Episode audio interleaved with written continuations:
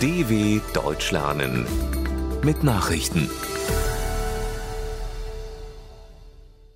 Freitag, 16. September 2022, 9 Uhr in Deutschland. Gipfeltreffen in Usbekistan endet. Mit Beratungen der Staatsführer endet an diesem Freitag der Gipfel der Shanghaier Organisation für Zusammenarbeit in der usbekischen Stadt Samarkand. Russlands Präsident Wladimir Putin will dabei eine Rede über seine Vision von der Zukunft der Gruppe halten bei bilateralen Gesprächen vor allem mit Chinas Staats- und Parteichef Xi Jinping hatte sich Putin politische Rückendeckung für seinen Angriffskrieg in der Ukraine geholt mit dem türkischen Präsidenten Recep Tayyip Erdogan will Putin über die Umsetzung des Getreideabkommens sprechen, mit der Moskau nicht zufrieden ist.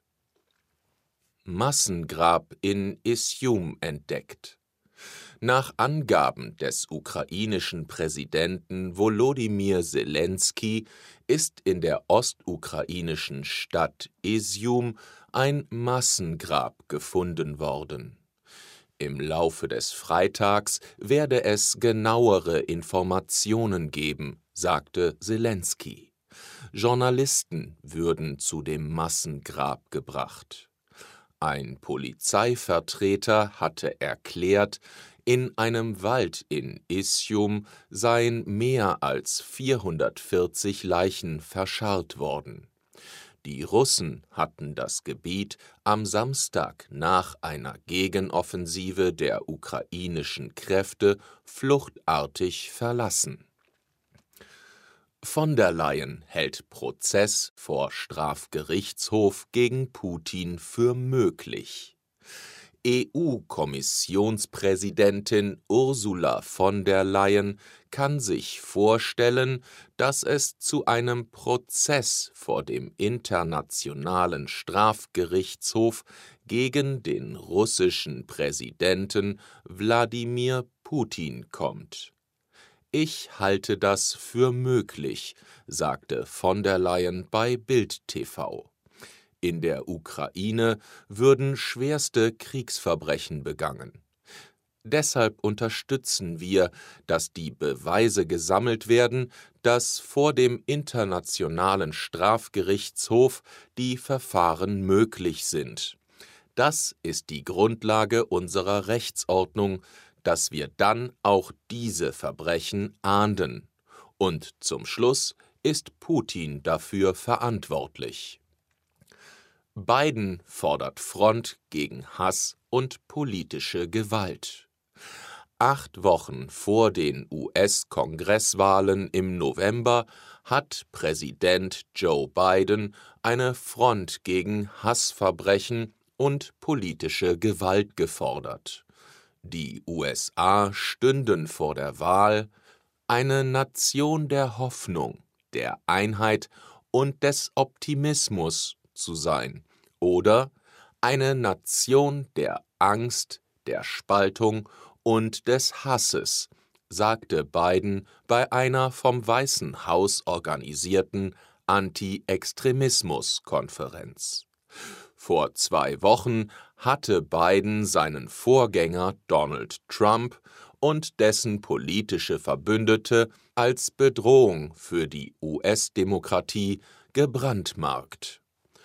Bundesrat stimmt über Corona-Regeln für Herbst und Winter ab. Der Bundesrat stimmt über die vom Bundestag beschlossenen neuen Corona-Regeln für den Herbst und Winter ab. Zu den zentralen Bestimmungen, die vom 1. Oktober bis 7. April 2023 gelten sollen, zählen Maskenpflichten in Fernzügen, Kliniken und Arztpraxen.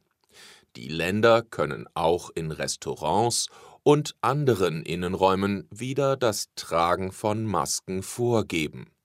In Flugzeugen soll diese Pflicht entfallen. Lockdowns, Betriebs- oder Schulschließungen soll es nicht mehr geben.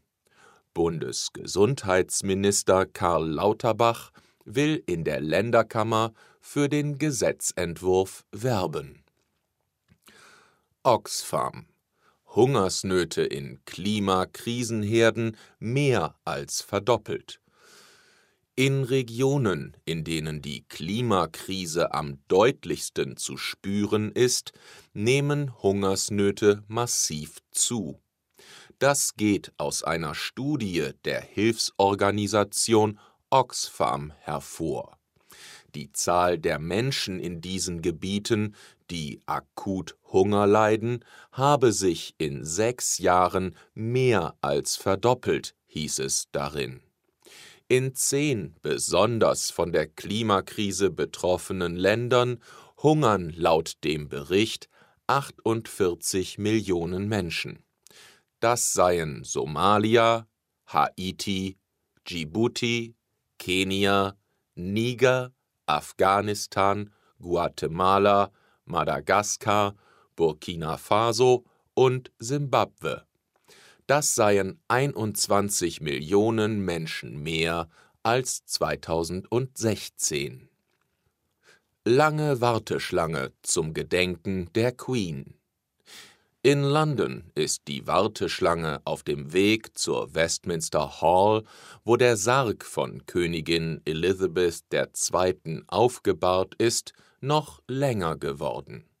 In der Nacht reichte sie acht Kilometer weit vom Parlament aus über die Lambeth Bridge und am Südufer der Themse entlang von National Theatre und Tate Modern bis über den Tower of London hinaus.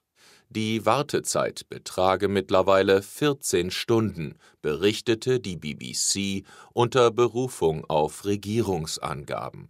Der Sarg ist bis zum Montagmorgen aufgebahrt. Dann findet das Staatsbegräbnis für die gestorbene Monarchin statt. Soweit die Meldungen von Freitag, dem 16.09.2022. dw.com/langsame Nachrichten